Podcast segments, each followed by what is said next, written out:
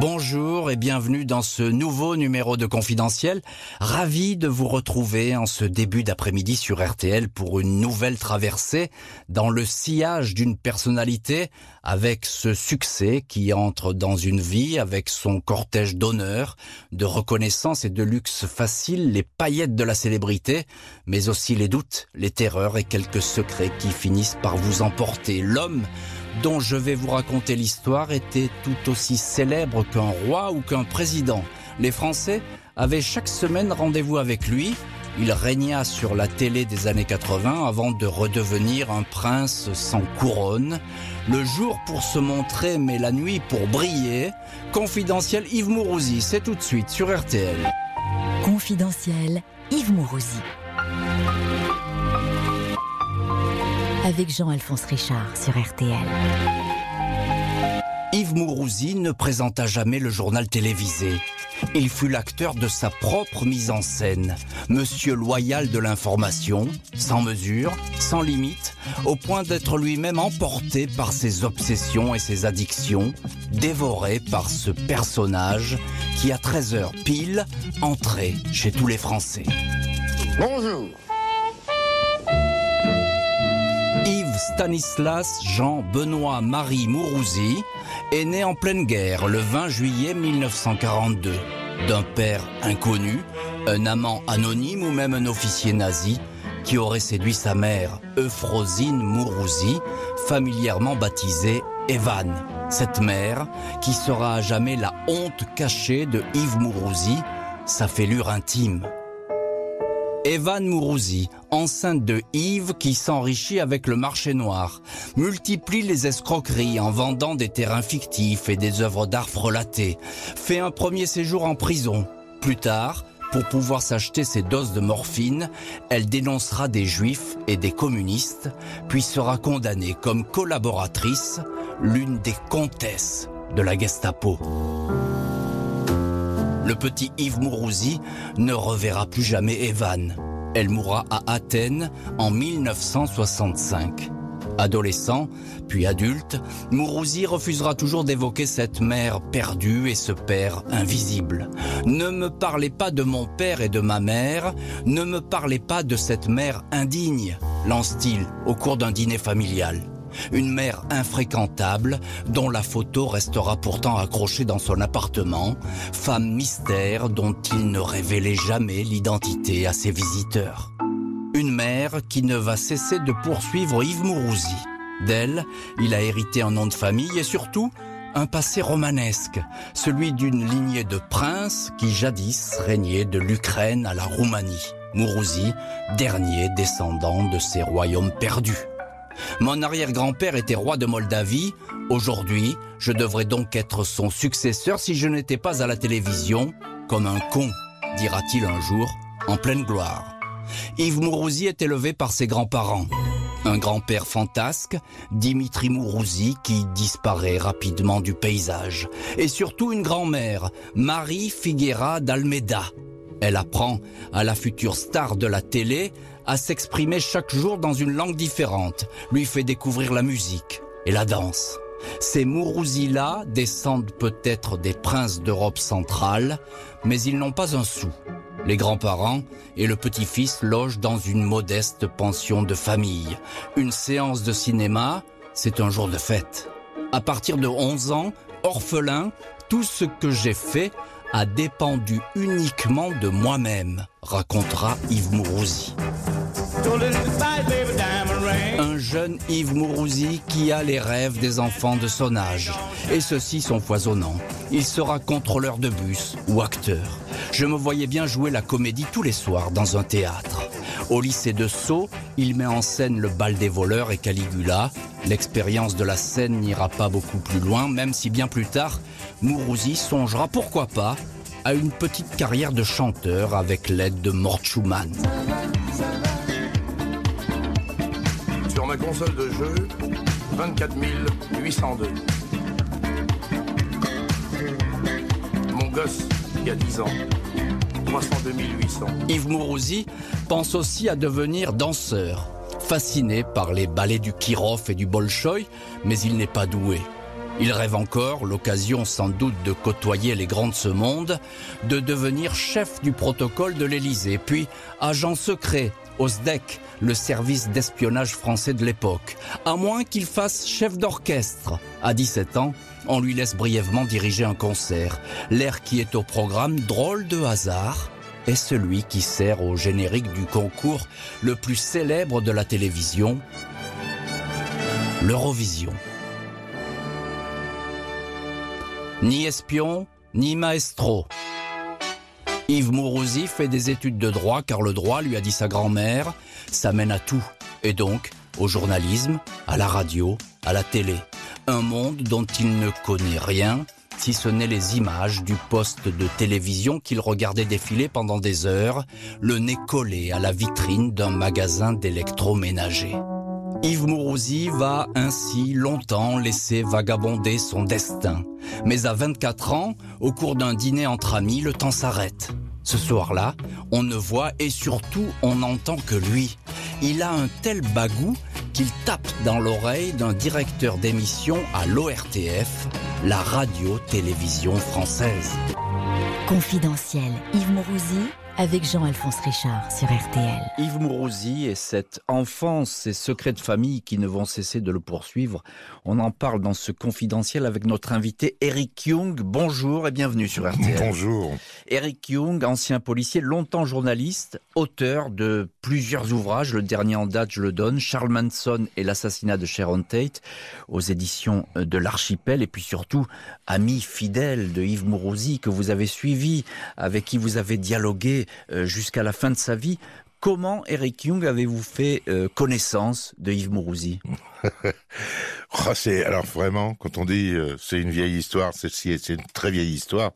Il habitait un, studio, enfin une chambre, au dernier étage des appartements parisiens, du côté de, Saint-Germain-des-Prés. Je l'ai rencontré dans un bar. Très vite, on s'est revu assez vite, et puis c'est lié une amitié sincère, profonde, et j'allais dire aujourd'hui d'éternel. Une fidélité, c'est bien ça. Mais avant ça, il y a eu toute l'enfance de Yves Mourouzi. On l'a ah. raconté euh, et il n'aimait pas beaucoup évoquer cette enfance qui ressemble, on peut le dire, à un roman de Pouchkine. Oui, c'est exactement ça en plus parce que il a des racines russes et vous avez raison d'insister sur le fait qu'il n'en parlait pas. Il en parlait à très très rares personnes. C'était un drame permanent pour lui. Il y avait cette, euh, j'ose dire le mot, un peu cette honte euh, de trinquer le passé de sa maman, la vie de sa maman, qui, euh, disons-le, ben, ne se n'est pas occupée d'une mhm. part, et qui a été une dame pendant la guerre, qui n'a pas été très correcte. Et Yves de ça, il en fait. Alors, elle était princesse, effectivement, princesse Moulouzi. Elle avait un nom russe compliqué, et il avait un témoignage de cela, c'est qu'il a une chevalière que Sophie, sa fille aujourd'hui, porte qu'elle a fait refaire à sa dimension. Et cette chevalière, il y tenait parce qu'elle venait de la famille, de très loin. Et c'était le seul objet qu'il avait de ses ascendants. Cette chevalière était aux armes de sa famille. Est-ce que ce passé porte Mourouzi finalement lui donne des ailes pour euh, rentrer dans le monde et conquérir Paris, on pourrait dire? Yves, c'est un drôle d'oiseau. Il était à la fois, oui, en contradiction évidemment et en colère intérieure, froide, euh, au point de cacher son passé, celui de sa maman en tout cas. Puis en même temps, il avait une certaine fierté euh, que sa mère était avait le titre de princesse. Euh, il était très fier d'avoir la plaque euh, de la plaque de la rue Mourouzi qu'il avait récupérée à Moscou. Et donc, il est dans les appartements qu'il a occupés, cette plaque était toujours donc c'était place, place Mourouzi. De la de la même façon, il était toujours très sensible à à, à l'aristocratie d'une façon générale. Il devient journaliste Yves Mourouzi par, euh, par hasard ou par, ou par opportunisme? Bah, les, les deux en général quand on l'a fréquenté, quand on l'a connu, il avait un tel charisme que c'est pas étonnant. Euh, il avait un culot fou et il allait jusqu'au bout, jusqu'à temps qu'il obtienne ce qu'il avait décidé d'obtenir. Confidentiel Yves Mourouzi sur RTL. En poussant la porte de l'ORTF, Yves Mourouzi ignore qu'il tourne là la première page de trois glorieuses décennies. Pour l'instant, stagiaire anonyme à la radio France Inter, il ne fait pas des étincelles, tout au contraire. J'ai le regret de vous dire que vous n'êtes pas fait pour ce métier, vous ne serez jamais journaliste, lui prédit-on un jour. Il échappe de justesse à la porte, mais un peu de chance et beaucoup de culot vont lui sauver la mise. En ce mois d'août 1967, Yves Mourouzi a rejoint dans le sud-ouest Claire. Cheveux courts, grand sourire, allure longiligne et sportive. Son premier coup de cœur. Une histoire appelée à durer puisque les fiançailles avec la jeune fille sont prévues au mois d'octobre. Yves est venu rendre visite à sa future belle famille. Séjour tranquille au bord d'une piscine, brutalement interrompu par un tremblement de terre. Dans la nuit, une forte secousse a à moitié détruit le village voisin d'Arrête. Un mort et des dizaines de blessés. Yves Mourouzi ne laisse pas passer une telle occasion de se faire remarquer. Seul reporter sur place, en ligne avec Paris après avoir réquisitionné le téléphone de la brigade de gendarmerie. Dans cette histoire, l'apprenti journaliste perdra Claire, inquiète de voir en son futur époux un éternel absent, mais gagnera une place à la radio, un séisme de 5,3 sur l'échelle de Richter, dont l'onde de choc va désormais se propager jusqu'aux portes de la télévision. Yves Mourouzi s'installe à la radio. Il n'en est pas encore le roi, mais son ascension est spectaculaire. Tout lui réussit. Présentateur, rédacteur en chef à l'âge de 26 ans, une assurance qui passe parfois pour de l'arrogance et attise les jalousies. La radio publique est dans ces années 60 dans la main du pouvoir gaulliste. Le flamboyant Yves Mourouzi n'échappe pas à un costume taillé sur mesure, celui d'un arriviste, un carriériste, très accommodant avec les autorités. Yves Mourouzi a certes de l'ambition, mais il n'a rien d'un courtisan. Il décline même un penchant certain pour la provocation.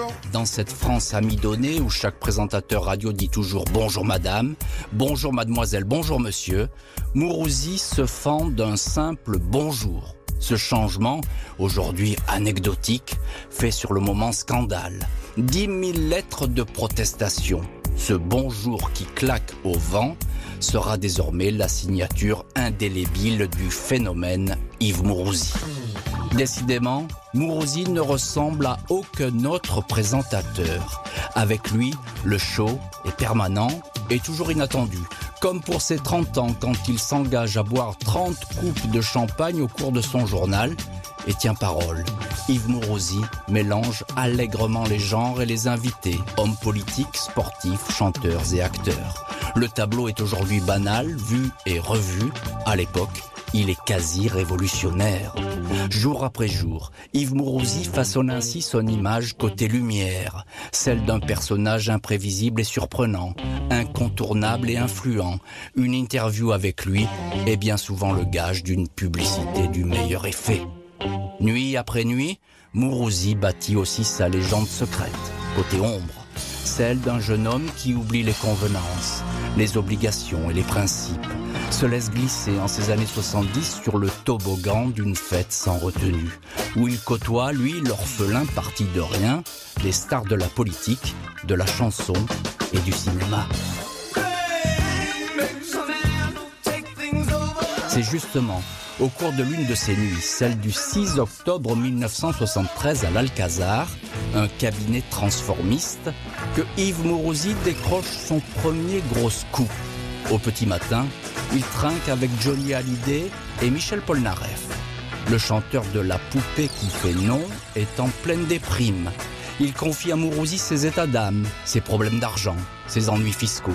Polnareff raconte que dans quelques heures, il embarquera sur le paquebot France pour s'exiler aux États-Unis. Mourouzi sera le premier à annoncer le départ de la plus remuante des stars de la chanson française. Confidentiel, Yves Mourouzi avec Jean-Alphonse Richard sur RTL. Autant dire que la radio est devenue trop petite pour ce Yves Mourouzi qui fréquente le tout Paris. Il est fait pour la télé. Des débuts très discrets au journal du soir de FR3 qui n'est pas encore France 3, puis une émission qui tourne au fiasco. Yves Mourouzi ne va pas rester longtemps dans l'antichambre de la célébrité. Le 31 décembre 1974, l'ORTF vole en éclats. Mourouzi débarque sur une chaîne pas encore privatisée, la télévision française 1, TF1. Le 6 janvier 1975, Yves Mourouzi apparaît à l'heure du déjeuner des Français. Pendant 13 ans, à 13 heures, le pays va vivre au rythme de ce bonjour quotidien et de son lot de surprises. Ni hao, cela veut dire bonjour. Il est 8 heures ici à Pékin. Car Mourouzi est bien décidé à faire parler de lui. Il s'assoit sur le coin de son bureau, y invite une marionnette qui parle à sa place, se travestit. À nouveau, les lettres de protestation affluent, mais Mourouzi s'en moque. Tous les projecteurs sont braqués sur lui. Yves Mourouzi est le bel mondo de la télé à la fois l'as des as et le magnifique. Happening et cascade garantie. Le voilà qui atterrit sur le porte-hélicoptère Jeanne d'Arc et fait chanter à tout l'équipage à la pêche aux moules.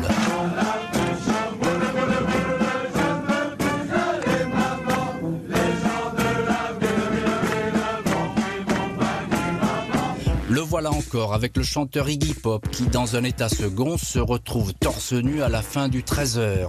Pour le premier voyage officiel en France du nouveau maître de la Pologne, le général Jaruzelski, Mourouzi adopte sa sinistre tenue, un impair gris et des lunettes fumées. Rien de préparé, mais l'impair de Jaruzelski fait le tour du monde. Au moment où je suis descendu sur le plateau, j'ai pris l'imperméable de ma secrétaire, j'ai mis mes lunettes noires et j'ai commencé le journal, répond le présentateur à la chaîne américaine CBS, bluffé par l'impertinence de ce journaliste français. 10 millions de téléspectateurs quotidiens. Mon style, c'est le clin d'œil et la gesticulation, c'est la sincérité, confie-t-il à Paris Match. Yves Mourouzi est un monarque intouchable, d'autant plus qu'il a tissé un réseau de relations jusqu'au sommet du pouvoir, en ligne directe avec des ministres, et même avec le président François Mitterrand qui s'invite à dîner chez lui. Bien, Monsieur le Président, puisque vous parlez euh, des meubles modernes, de ce qui est de l'art d'aujourd'hui, je voudrais savoir si, euh, dès le début de cette émission, vous êtes un président Chébran. Vous savez ce que c'est que Chébran Bon, vous savez, moi, quand j'étais enfant, déjà, on inversait euh, l'ordre des syllabes dans le mot. Hein. C'est pas très nouveau, ça. D'autant plus que ça veut dire brancher, bien entendu. Je ne veux pas faire le, le malin, très informé. Mais c'est déjà un peu dépassé. Hein. Vous Oui. auriez dû dire câblé. Mourouzi peut tout se permettre, de quoi attirer des jalousies et des inimitiés parfois venimeuses et sournoises. Pour le moment, Mourouzi fait comme si rien ne parvenait à ses oreilles. Même les railleries sur sa vie privée, agitée et pour le moins sulfureuse, ne le touchent pas. La France du Trésor ne voit en lui qu'un trublion malicieux et amical, un agitateur qui va pourtant payer au prix fort cette danse effrénée sur les pentes vertigineuses du succès. En 1965, la guerre du Vietnam ressemblait à n'importe quelle autre guerre, mais n'avait rien à voir. Elle était différente, pour bien des raisons, et les combattants aussi étaient différents. En 39-45, l'âge moyen des soldats était de 26 ans. Au Vietnam, ils en avaient 19. Au, au- au- au- au Vietnam, ils en avaient 19. Au, au- au- au- au Vietnam, ils en avaient 19. Confidentiel, Yves Mourouzi avec Jean-Alphonse Richard sur RTL. Yves Mourouzi en route vers le succès et dès le début euh, inclassable pour nous accompagner dans ce confidentiel sur RTL. Eric Young, qui a bien connu Yves Mourouzi, euh, qu'est-ce qu'il amène Eric Young de nouveau et d'inédit? Déjà euh, à la radio, Yves Mourouzi Nous sommes dans les débuts de l'agitation estudiantine. Et arrive 68 et mai 68 et alors là on sent déjà le Mourouzi qu'il va devenir avec ses coups. Et lui dit mais en 68 en pleine émeute il faut avoir le ministre de la culture. Ce qui était impensable euh, il y a 50 ans. Et lui dit on va avoir Perfide dans le journal. Et il fait l'interview en direct du ministre de l'Éducation et il l'a fait comme s'il était d'une liberté ce qu'il était totale euh, et c'est devenu l'événement.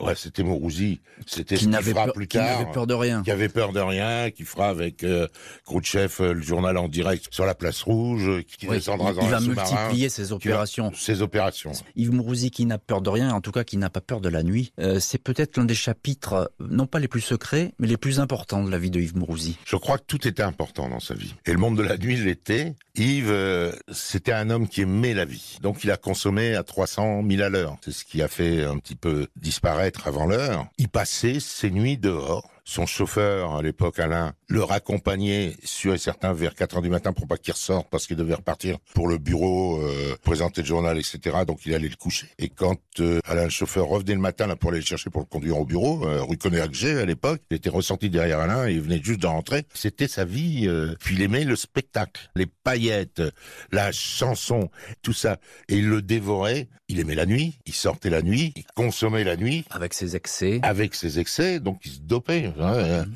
C'est pas un secret que de, de, de, de dire qu'il va fonctionner euh, très longtemps euh, à la cocaïne et aux amphétamines. Ce que je veux dire là-dessus, sur ce point précis, c'est que Mourouzi ne faisait pas partie de ces gens qui prenaient des substances pour euh, se distraire, prenait que des, des substances qui le dopaient, c'est-à-dire qu'il aimait tellement la vie qu'il voulait en consommer le maximum, dormir le moins possible, pour faire le plus de choses possible. Il a toute une, une cour d'amis autour de lui, Yves Mourouzi. Est-ce que lui est fidèle en, en amitié? Alors Yves, effectivement, avait une cour. Euh, vous alliez au restaurant le soir, euh, il emmenait 10-15 personnes, tout un tas de gens garçons et filles d'ailleurs, qui suivaient Yves. Euh, il y avait une faune. Lui, il aimait ça. Ça lui donnait un, côté star sur lequel il crachait pas, quoi. Hein. Et lui, il les acceptait jusqu'au moment où parfois il s'en débarrassait, parce qu'il n'était pas du tout aveugle. Mmh. Et il savait que c'était euh, son nom, sa personnalité, mais il avait, il avait aussi dans la bande quelques vrais amis. Et parmi les mille et une qualités que je prête aujourd'hui encore à Yves Morosi, il en est une, c'est la fidélité en amitié. Confidentiel Yves Morosi sur RTL. Les années 80 sont les années Mourouzi. Comme un ministre, il roule en berline avec chauffeur, vitres fumées, téléphone à bord. Marie-Laure Augry, qu'il a choisi pour présenter le 13h avec lui, est habituée à le voir débarquer qu'une poignée d'heures avant de présenter le journal, rasé de près, impeccable, au courant de toute l'actualité, comme si la nuit passée avait été, comme les précédentes, des plus calmes. Avec Yves Mourouzi, Dr Jekyll et Mr Hyde font bon ménage. Ami de la France du 13h le jour, en costume cravate et lunettes à monture dorée, en pantalon de cuir clouté et casquette de motard la nuit. Quand la pénombre glisse sur Paris, on le retrouve le plus souvent au 7, une boîte gaie de la rue Sainte-Anne. Autour de lui se presse une cour de noctambules qui pour le moment le vénère. Mourouzi ne fait guère de mystère pour son goût de la fête, il ne cache pas non plus sans l'afficher publiquement son homosexualité décomplexée. L'alcool coule à flot et la cocaïne va être vite au rendez-vous. Quand j'ai soif, je bois, je ne me prive pas, je dors trois heures par nuit, quatre au maximum, c'est ma vie privée. Si ça ne plaît pas, je m'en fous, répond Mourouzi à ses détracteurs. En mai 1984, Yves Mourouzi ouvre son propre bar, le Look, rue Saint-Honoré à Paris. Yvette Horner y croise des punks et les célébrités se mêlent à des junkies anonymes défoncés à l'héroïne. Derrière le comptoir, Yves Mourouzi est le prince de cette fête décadente que même l'aube ne parvient jamais à rattraper, au centre d'un monde d'argent facile et de tentations dont il n'a pas peut-être mesuré tous les dangers. Yves Mourouzi serait-il devenu trop voyant, trop puissant et donc gênant Au soir du 31 août 1978, il dîne à l'Élysée Matignon, puis il décide d'une fête improvisée avec quelques amis, chez lui, dans son magnifique appartement du boulevard Suchet, dans les beaux quartiers de la capitale. Un ami policier, Eric Young, le rejoint. Alors que Mourouzi pousse la musique à fond, une déflagration dévaste l'appartement. La cage d'ascenseur s'envole. On la retrouvera à 150 mètres dans le bois de Boulogne. Aucun blessé sérieux, un miracle. 5 kilos de plastique déclenchés à distance. Un attentat revendiqué par une nébuleuse section franco-arabe du refus. Le journaliste le plus connu de France était-il la cible? L'enquête n'aboutira pas. Tout comme n'aboutira pas quelques années plus tard l'enquête sur un crime perpétré à la nouvelle adresse d'Yves Mourouzi, rue de Rivoli, 250 mètres carrés laqué de noir, où trône un immense portrait fluo du Tché. Le meurtre de Gérard Vaccari, homme à tout faire et confident de la star du Trésor, retrouvé nu, le crâne fracassé dans la salle de gym de l'appartement. Yves Mourouzi sera bouleversé par cette mort et pour la première fois peut-être de sa vie inquiet et préoccupé, il fera changer les serrures et poser des caméras devant les entrées du domicile. Yves Mourouzi a beau multiplier les interviews exclusives et être reçu au Kremlin par le russe Léonid Brezhnev en personne, la France ne le voit pas vraiment comme un journaliste digne de ce nom. À force de brouiller les pistes et de troubler son image, elle voit de plus en plus en lui un meneur de revue. Comme au soir du 31 décembre 1981, quand il apparaît habillé en serveur du Crazy Horse Saloon, entouré de Diana Ross et de la garde républicaine. Tout est spectacle pour Yves Mourouzi, devenu un showman, le pionnier d'une nouvelle télévision qui un jour finira par s'appeler la télé-réalité. Confidentiel Yves Mourouzi sur RTL. Yves Mourouzi, c'est un secret de Polichinelle, aime les hommes. C'est pourtant une femme qui va le rendre heureux. Elle s'appelle Véronique Audemars d'Alençon. Elle a 24 ans, il en a 43 famille catholique traditionnelle, fille d'un officier de cavalerie, cadette d'une fratrie de 17 enfants, attachée de presse au service d'information des armées. Yves l'a rencontré au cours d'un dîner destiné à préparer l'un de ces spectacles démesurés dont il a le secret, le lancement des chœurs de l'armée française. Par le passé, la presse a déjà uni les destins de Yves Mourouzi et Mireille Mathieu.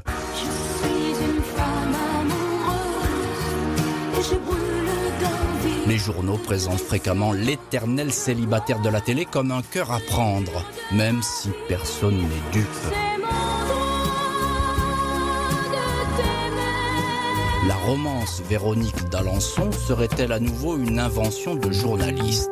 Contre toute attente, elle sera la première et dernière histoire d'amour du roi du Trésor.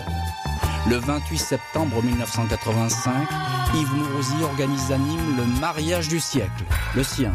Peu importe si sa belle famille s'est opposée à cette liaison qui fait jaser le tout Paris. La noce sera à son image, démesurée. Il invite Mick Jagger et le roi de Jordanie qui ne viendront pas. Mais un parterre de célébrités du chanteur Carlos à l'écrivain Paul Lussulitzer, en passant par le baron du showbiz Eddie Barclay, seront présents au rendez-vous. Le curé des People, le père Bernard Petit, célèbre la messe. Les témoins des mariés s'appellent Dominique Baudis, maire de Toulouse, et Bernard Tapie. Dix mille curieux dans les rues de Nîmes, un mariage de tête couronnée. Peu importe le qu'en dira-t-on et les moqueries. Notre mariage est bidon. Nous n'avons pas peur de le dire, nous. Comme ce faux mariage organisé quelques jours plus tôt entre Coluche et Thierry Leluron. Yves Mourouzi tient ce jour-là sa revanche personnelle sur la noirceur de son enfance et sur le destin solitaire qui semblait lui être réservé. Il tient enfin sa part de bonheur. La naissance, l'année suivante, d'une petite fille, Sophie, parachève ce bonheur éphémère qui ne durera que sept ans. Car Yves Mourouzi ne survivra pas aux années 80, passé de mode, abandonné par des téléspectateurs lassés par ses coups d'éclat de plus en plus prévisibles, usés par la concurrence et tous ces nouveaux visages qui surgissent sur les écrans. La mort brutale de Véronique, à 31 ans, d'une méningite foudroyante, ruine tous ses espoirs de réconfort et de retour. Yves Mourouzi n'a alors plus que six ans à vivre, et jamais il n'a été aussi seul. Il quitte le trésor sur la pointe des pieds. Le voilà redevenu un prince sans couronne qui voit s'éloigner les courtisans. Autour de lui, il n'y a plus que des ombres, les spectres d'une époque tumultueuse, partie, vieillie ou décimée par la nouvelle peste de ce siècle finissant, le sida. Au fond, dans ces dernières années, Yves Mourouzi n'est joyeux qu'avec sa fille, Sophie, qui l'entraîne parfois à faire l'école buissonnière pour aller au cirque ou à Disneyland. Devant elle, il ne montrera jamais ni découragement ni abattement, juste une pointe de nostalgie. Mon père aimait bien dire qu'il était célèbre. Ok, mais papa, tu es aussi connu que Léo DiCaprio, lui ai-je demandé? Il m'a répondu, à peu près pareil, racontera un jour Sophie Mourouzi. Le 7 avril 1998 au soir, Yves Mourouzi, 55 ans, ressent un coup de poignard dans sa poitrine. Des décennies de nuit blanche, d'alcool, de cocaïne et de stress ont fini par avoir raison de ce corps usé prématurément. Les pompiers sont alertés, mais Mourouzi rigole et leur offre même à boire, apparaître sans rien laisser paraître, comme à la grande époque, comme le lui avait enseigné sa grand-mère. Le malaise s'apaise, les pompiers s'en vont, mais son cœur se serre à nouveau, puis s'arrête de battre. La nuit emporte Yves Mourouzi, prince aux 3000 bonjours, qui ne savait pas dire adieu. Confidentiel, Yves Mourouzi avec Jean-Alphonse Richard sur RTL. Le triomphe, la décadence et puis cette mort en solitaire de Yves Mourouzi, Eric Young, journaliste, écrivain, proche de Yves Mourouzi. Pourquoi est-ce que la magie Mourouzi s'arrête-t-elle dans ces années 90 elle s'arrête avec le rachat de TF1 par Bouygues, me semble-t-il. C'est la, une des frontières qui marque une certaine forme de divertissement et de liberté, une certaine forme de folie, où il arrivait euh, en criant, euh, en chantant, ou en se mettant par terre, en glissant pour imiter Johnny, ou, mm. ou ça, non, chez Bouygues, ça marchait pas. Ils ont dit, mais qui c'est Zozo?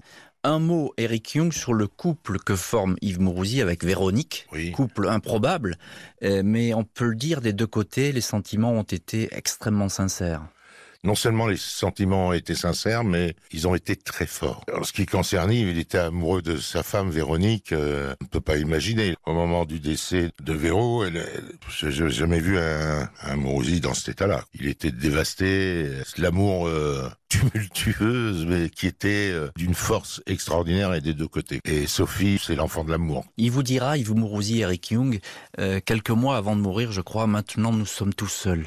Ah oui, oui, effectivement, je sais pas où vous êtes allé chercher ça. Son phrase exacte, c'est regarde autour de nous, on est les deux rescapés, il n'y a plus que nous les deux, de la bande. Et c'était vrai. Et là, j'ai senti profondément de désarroi, et ce désarroi, ensuite, est devenu des moments de grande, grande, grande, profonde solitude. Il était très seul à la. À, il y a eu une période. La vie d'artiste et la vie de star n'est pas toujours euh, celle que l'on croit et souvent elle se termine en drame, voire en psychodrame. Et le, le drame parfois, c'est qu'une star, ce qui a été le cas à Paris, mais il le prenait avec beaucoup d'amusement, c'est que le soir, il n'avait pas de quoi dîner, parce qu'il avait plus ni d'argent, ni de trucs. Mais c'était le côté maudit, il n'y avait plus d'argent. On amenait des pâtes avec trois, quatre copains, et il redevenait ce qu'il était. Bon, allez, je vous fais des pâtes. Hop, et il disait, attendez, il allait fouiller dans l'armoire. Ah, je crois que j'ai encore une boîte de caviar. Et il fouillait comme un fou dans ses affaires. Il retrouvait une petite boîte de caviar de la belle époque, et on avait un plat de pâtes sans rien, sans beurre, mais au milieu, avec du caviar. Et il était à ce moment-là, il redevenait heureux. Et ça repartait d'ailleurs sa fille, Sophie Mourouzi, oui. Euh, explique que, elle était toute petite à l'époque, mm. mais elle explique que son père foisonnait de projets. Ah oui, oui, oui. Il avait... C'était une machine en permanence à penser. C'est quand même Mourouzi qui regarde le Tour de France et qui dit mais pourquoi on fait pas venir euh, l'arrivée du Tour de France sur les Champs-Élysées? 74-75, premier Tour de France arrivé, idée Mourouzi, le petit fou des Champs-Élysées. Mourouzi qui aura donc marqué l'image du Tour de France, mais est-ce qu'il a marqué l'histoire de la télévision, Mourouzi? Il a donné quelque chose de nouveau à la télévision, et on ne fait plus de télévision comme on faisait avant Mourouzi, et comme on a pu le faire après Mourouzi. Merci Eric Young pour vos confidences sur Yves Mourouzi, le roi extravagant et attachant du 13h. Merci à Justine Vignot d'avoir préparé cette émission, à François Touchard de l'avoir réalisée. Demain, 14h30 bien sûr, un nouveau confidentiel spécialité Le Gaucher fabuleux, l'enfant prodige du rock, Jimi Hendrix. Tout de suite, vous retrouvez Laurent Ruquier avec l'été des grosses têtes.